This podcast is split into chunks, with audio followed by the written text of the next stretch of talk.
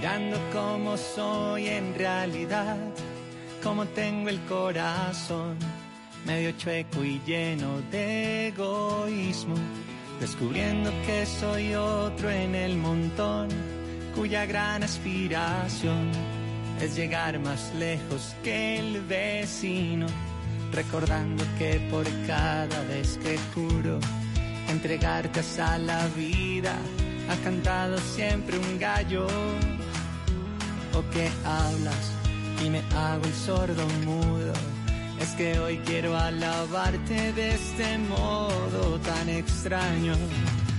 Gracias por Pedro, gracias por Jonás, gracias también por la burra de bala.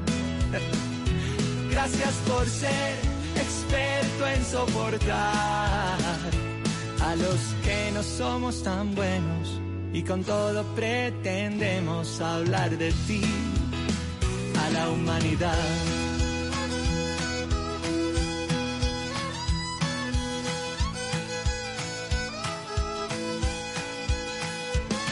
¿Qué sería de nosotros sin tener la certeza de que ves con amor a estos personajes? Que quisiste conformar tu selección con aquellos que no son jugadores muy profesionales que te encanta desafiar la religión y hacer cosas grandes con instrumentos tan inesperados. Yo me miro en el espejo y con razón solo puedo agradecer por semejantes hermanos. Gracias por Pedro, gracias por Jonás Gracias también por la burra de bala. Gracias por ser experto en soportar a los que no somos tan buenos y con todo pretendemos hablar de ti, hablar de ti. Gracias por Pedro, gracias por Jonás, gracias también Gracias por ser experto en soportar y transformar a los que no somos tan buenos y con todo pretendemos hablar de ti, soñarte a ti, cantar de ti. A la humanidad.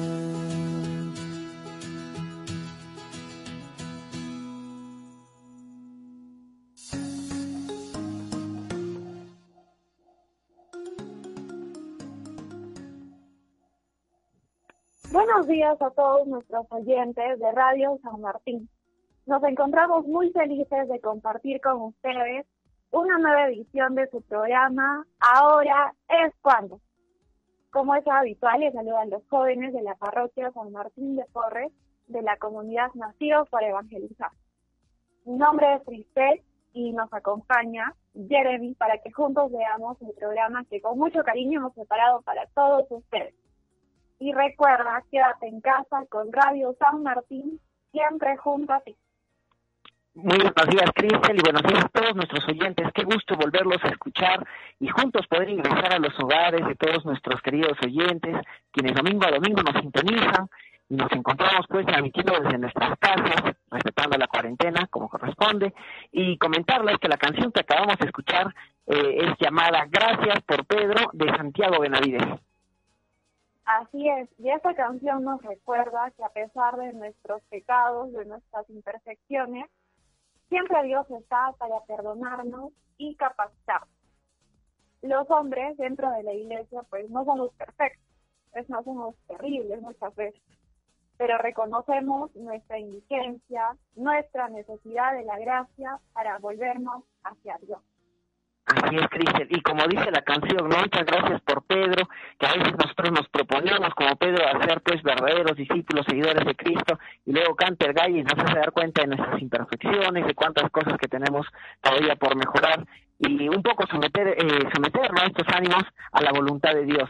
Eh, esta canción va a dar pie pues a, a conversar un poquito del tema de hoy, de algunas polémicas que hemos escuchado siempre, creo que es muy común, eh, yo las he escuchado mucho en la universidad, las he escuchado también eh, eh, con los amigos, con los familiares, en torno a la iglesia, que, que hoy se hace tan frecuente, ¿no? Escuchar esto en los círculos sociales, en nuestras familias, y puntualmente hoy vamos a ver dos puntos comunes que en general causan polémica y seguramente los has tenido que escuchar. Vamos a ver primero cómo es que existe ¿no? a veces esta eh, supuesta disociación entre la ciencia y la fe y también vamos a ver cómo es que se ha despojado del sentido de la verdadera riqueza de la iglesia y bueno, se le ha acusado a la iglesia de tener pues eh, una riqueza más terrena que, que, divina, ¿no? Y seguramente tú también, Cris, habrás escuchado esto en, tu círculo social. Sí, muchísimas veces, pero justamente en el programa de hoy pues vamos a hablar un poquito de, de, de estos dos temas y vamos a ver pues cómo es en realidad las cosas. Bien, muchas veces hemos escuchado, como tú le has dicho, que la ciencia y la fe se pintan como incompatibles. Y esto no es cierto. Por ejemplo, Luis Pasteur hace casi 150 años descubrió los agentes infectivos microscópicos, es decir, los virus. Y pues hoy resulta muy importante este descubrimiento para los científicos, ¿no? Buscando la, la vacuna para el coronavirus. Y pues Luis Pasteur era un católico de una fe robusta y también pues un científico de renombre.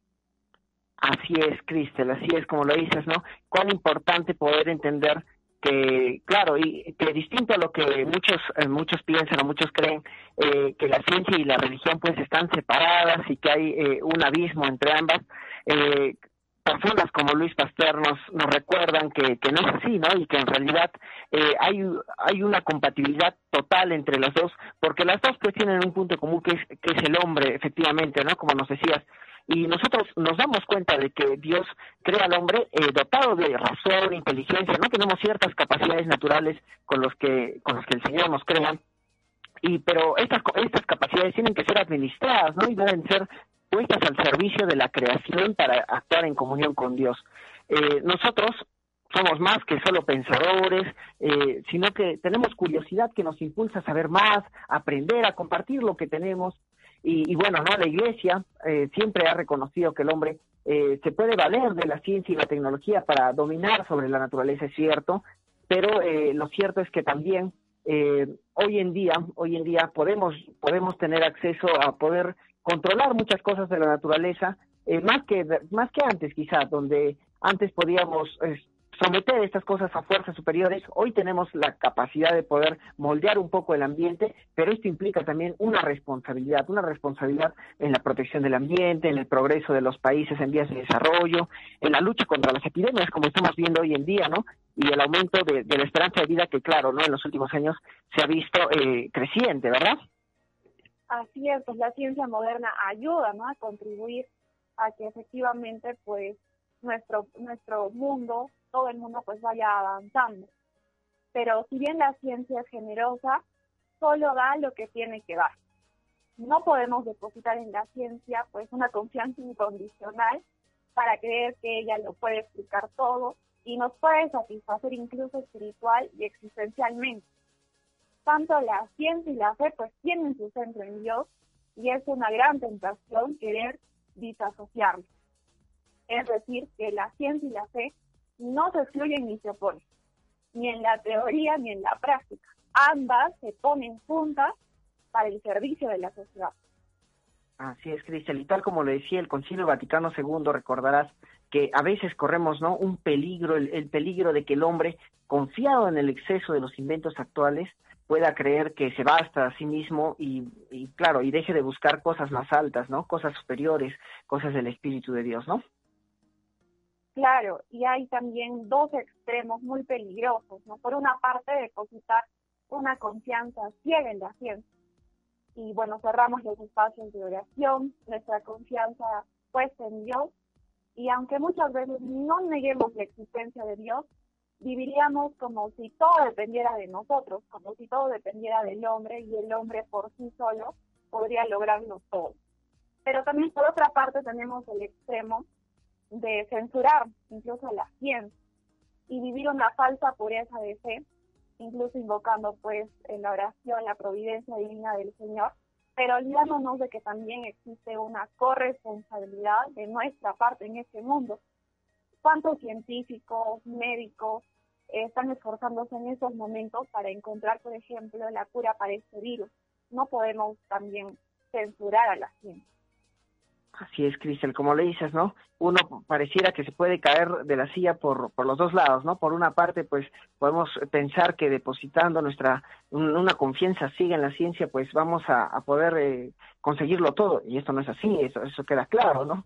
Y por otra parte, también podemos caer en, esa en esta falsa pureza de fe que nos decías, ¿no? Donde estamos totalmente abstraídos de la realidad, donde pensamos de que eh, solamente solamente orando vamos a, a conseguirlo, cuando también hay una corresponsabilidad, como lo dices, ¿no? Una corresponsabilidad que nos llama a, actuar, a tomar, a ponernos manos a la obra, ¿no? A poder decir, eh, como, como dice el, título del programa, ¿no? Ahora es cuando, ¿no? Es a ponernos manos a la obra ahora mismo, ¿no? Y claro, uno, yo recuerdo un dominico, eh, tú habrás escuchado, es San Alberto Magno, eh, era un teólogo dominico, que él, por ejemplo, es bien conocido por ser, eh, por haberse dedicado al estudio de las ciencias naturales y, a la vez era efectivamente íntegramente un, hombre de Dios, ¿no? Y claro, él se dedicaba no solo a las verdades de fe, sino también a todas las otras áreas del conocimiento. Nos recuerda que hay pues una amistad, una, una amistad muy íntima entre la ciencia y la fe, y que los hombres de ciencia pueden recorrer también eh, a través de su vocación el camino de la santidad y que no deben disasociar, ¿no? La ciencia ni la fe. Así es.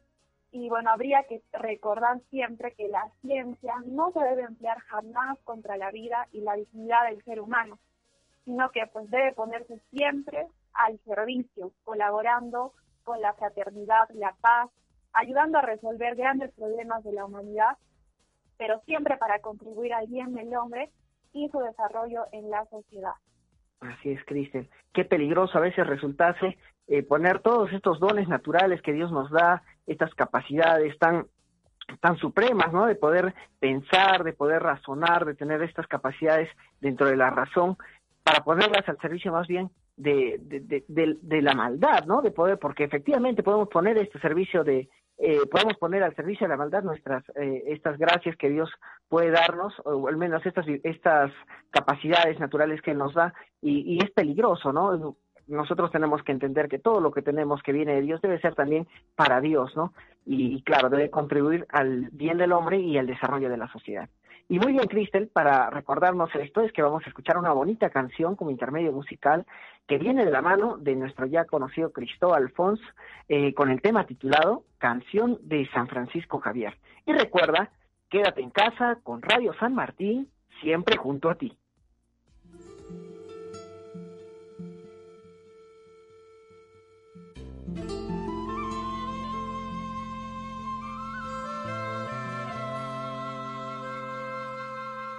Cuando es el ocaso en el mundo. Y parece que los sueños se hunden en el mar, cuando ya nadie quiere cruzar el océano inmenso que arrincona a los pobres, surge tu luz, Cristo,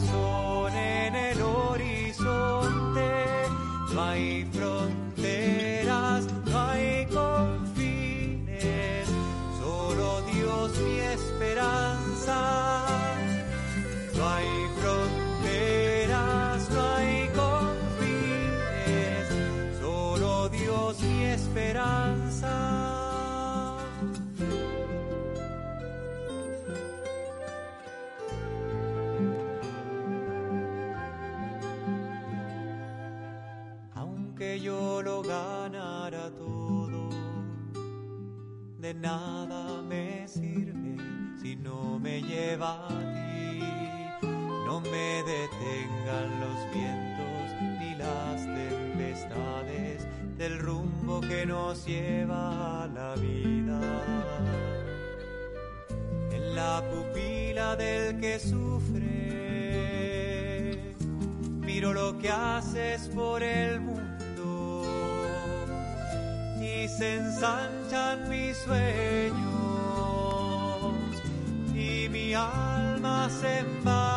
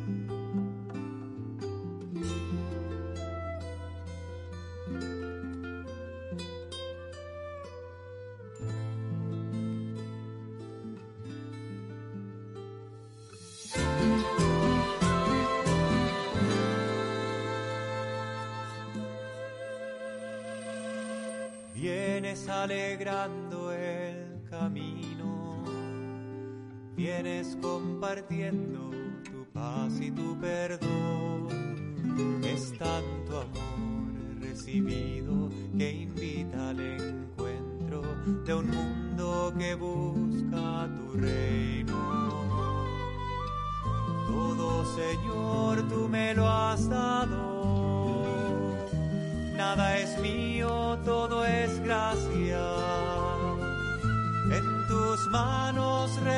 Tú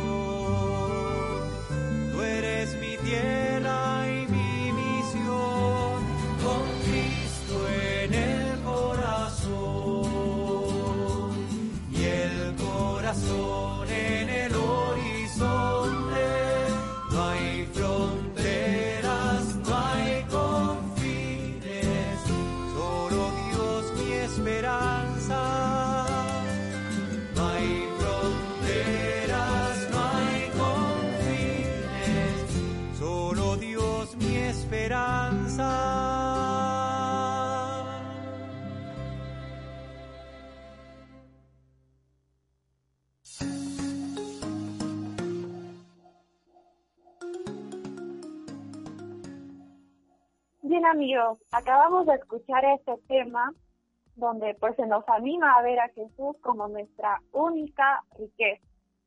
Nos encontramos conversando con Jeremy sobre algunas polémicas que se forman alrededor de la iglesia y pues esta canción nos da pie para hablar del segundo tema, también un tema muy polémico, ya que la iglesia es muy criticada por las riquezas que posee y su misión para con los más necesitados. Así es, Cristal, como lo decías, ¿no? Eh, es quizá uno, es muy común escuchar entre los familiares y amigos y respecto a esto, ¿no? Que eh, nos decía el Papa Francisco, nos recordaba que si, es cierto que la Iglesia no es una ONG, pero tampoco es una asociación espiritual, ¿no? Y es importante recordarlo porque eh, respecto a este tema, ¿no? Se, se critica tanto a la Iglesia a veces de que debe tener riquezas, que la Iglesia debe tener un montón de dinero, pero lo cierto es que la Iglesia es también eh, la principal benefactora a nivel mundial de las obras de caridad, de las obras sociales, en las que participa de forma íntegra, ¿no? En poder eh, llevar a los más necesitados eh, el pan, el pan diario y también llevar educación, tantas obras que conocemos también de, de nuestros hermanos dominicos que se realizan aquí en la Amazonía, tanto trabajo social que se hace verdaderamente en la Iglesia, pero siempre, siempre, siempre fundado en el Evangelio que es, creo, es nuestro espíritu, es nuestra alma, y sin él, pues estaríamos vacíos, ¿no? Seríamos una ONG nada más, como dice el Papa Francisco, ¿no? Lo cierto es que es mucho más común escuchar que se le acusa a la Iglesia por su poca entrega o por su poca eh, dádiva ¿no? Al, más pobre, al más necesitado, y se le acusa de su gran opulencia en lugar de, de acusarlos de ser demasiado espirituales. Efectivamente, y al respecto podemos recordar cuando Judas Iscariote pues le dijo a Jesús, ¿no? ¿Por qué no se han vendido, no se vendió ese perfume por 300 denarios y se ha dado a los más pobres? Eh, nos podríamos preguntar, hacer la misma pregunta ahora, ¿no? ¿Por qué no vender la capilla Sistina? o las diversas obras de arte que pues lucen en diversas partes del mundo.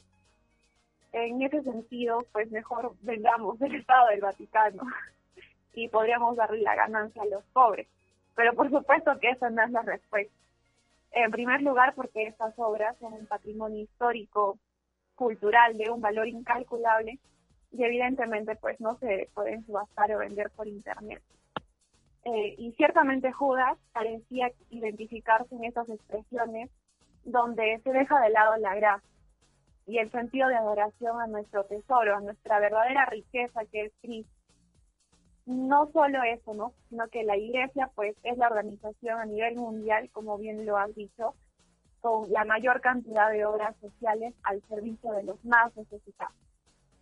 Así es, Cristel, y efectivamente, ¿no? Sin embargo, también por otro lado existe un peligro, ¿no? Un peligro grande de mostrarnos totalmente espirituales, pero a la vez intangibles, ¿no? Alguien que se la pasa todo el día orando y, no se da cuenta de la necesidad o del hermano que está en la puerta de la iglesia, que necesita esa ayuda, que está pasando hambre en este momento, ¿no? Y, y claro, no se da cuenta de la necesidad del pobre y nos centramos solamente en una falsa espiritualidad abstraída de los problemas tangibles de la sociedad, problemas del día, del día de hoy, ¿no? De la actualidad, de las guerras, las epidemias, de, del hambre, cosas tan naturales que, que rigen en, nuestra sociedad. Estamos hablando de aquí, de Arequipa, de, de Perú y, cómo no, del mundo, eh, de problemas actuales que me, merecen una, una corresponsabilidad, merecen una acción inmediata de parte nuestra que tiene que ser asumida eh, porque claro, al ser cristianos tenemos que vivimos aquí en el mundo, ¿no? Cristo no fue un, no podemos pensar que fue un mero espíritu que vino y como de una forma etérea a, estar aquí en medio de nosotros, sino que Él tomó nuestra carne, tomó nuestro cuerpo y viene aquí en medio de nosotros siendo un ser humano totalmente, ¿no? Eh, efectivamente Dios, efectivamente hombre, ¿no? Eh, incluso San Juan Crisóstomo al respecto nos recuerda, ¿no? Y nos decía, si no logras encontrar a Cristo en el mendigo a las puertas de la iglesia, no lo encontrarás en el cáliz. Imagínate qué duro lo que nos dice San Juan Crisóstomo al respecto, ¿verdad? Y efectivamente, lo cierto es que el desarrollo económico, la salud, la calidad de vida son indispensables. La acogida de los inmigrantes, que lo han perdido todo, es una medida humanitaria y solidaria. Es cuando cuidamos del hombre maltratado, de los que sufren, cuando cuidamos también pues al propio Cristo. Así es, cuántas veces nos hemos visto, ¿no? En situaciones en las que hermanos nuestros o amigos que conocemos que son aparentemente no muy, muy entregados a Cristo, a, tienen un rechazo hacia el hermano, hacia el inmigrante, hacia el necesitado. Cuando es allí justamente donde está Cristo, ¿no? Cristo se vuelve a encarnar entre nuestros hermanos, implica, ¿no? Entonces una respuesta de nuestra parte.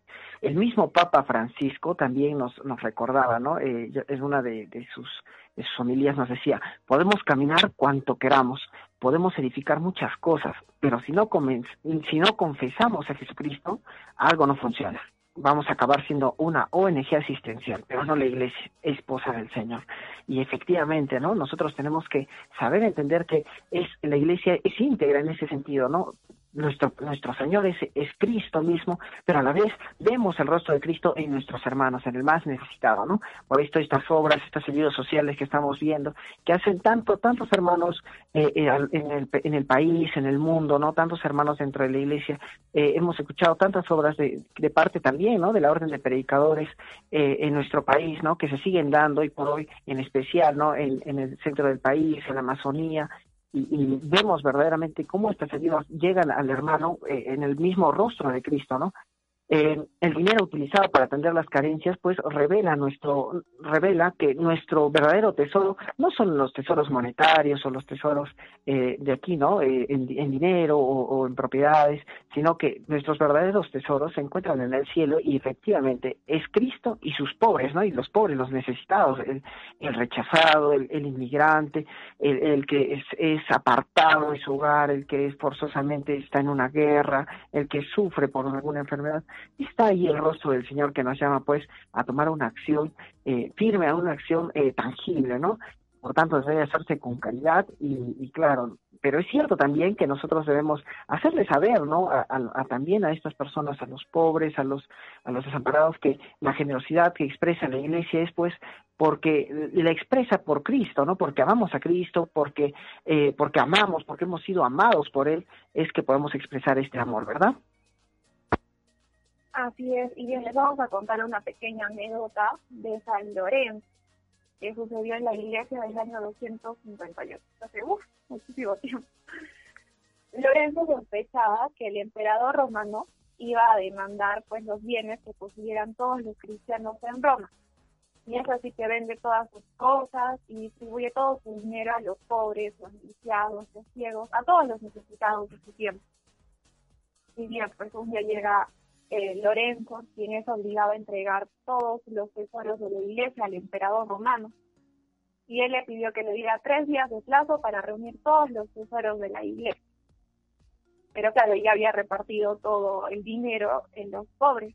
Y bien, cuando llegó el emperador, señalando a los pobres, le dijo, esos son los tesoros de la iglesia, señalando a los pobres. El emperador se enojó tanto que lo condenó a muerte.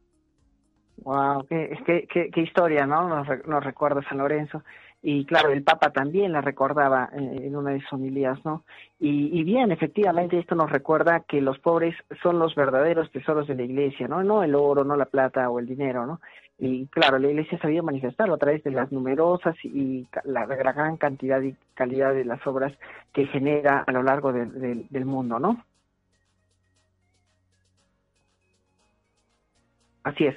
El mismo Papa incluso subrayó que la, pobreza es de las primeras bienaventuranzas y para vivir esta bienaventuranza, pues nos dice que debemos dejar de estar apegados a la riqueza de Dios y no al dinero, no, no, al, no al poder mundano que se pasa, ¿verdad? Muy bien, vamos a resumir pues eh, el día de hoy el tema que hemos tratado en una frase que nos viene de la mano de San Agustín, eh, que nos dice así, lo correcto es correcto aunque nadie lo haga lo incorrecto es incorrecto incluso si todos lo hacen. Verdaderamente San Agustín, ¿no? Cuánta sabiduría, cuánta sabiduría viene de este santo, ¿no? Este santo que nos ha, que nos enseña tanto y siempre sabe resumirlo tan, todo en, tan pocas palabras, ¿verdad? Así es. Y bueno, para recomendación de la semana, tenemos el libro Leyendas Negras de la Iglesia de Vittorio Messori, que es un periodista italiano y con colaboraciones juntamente con Juan Pablo II pues han recogido ¿no? esas leyendas, esas polémicas que se sitúan alrededor de la iglesia y es también de ese libro donde hemos extraído las ideas para hacer este programa. Así es Y bien amigos, el programa ha llegado a su fin, pero no se despeguen de la sintonía de la radio porque vienen nuestros amigos de Inbox Libre que también han preparado pues, un programa especial para todos ustedes. Les vamos a dejar con la canción Tómame Señor del grupo INFE. Y recuerda, quédate en casa con Radio San Martín, siempre junto a ti. Con la gracia del Señor, nos vemos el próximo domingo.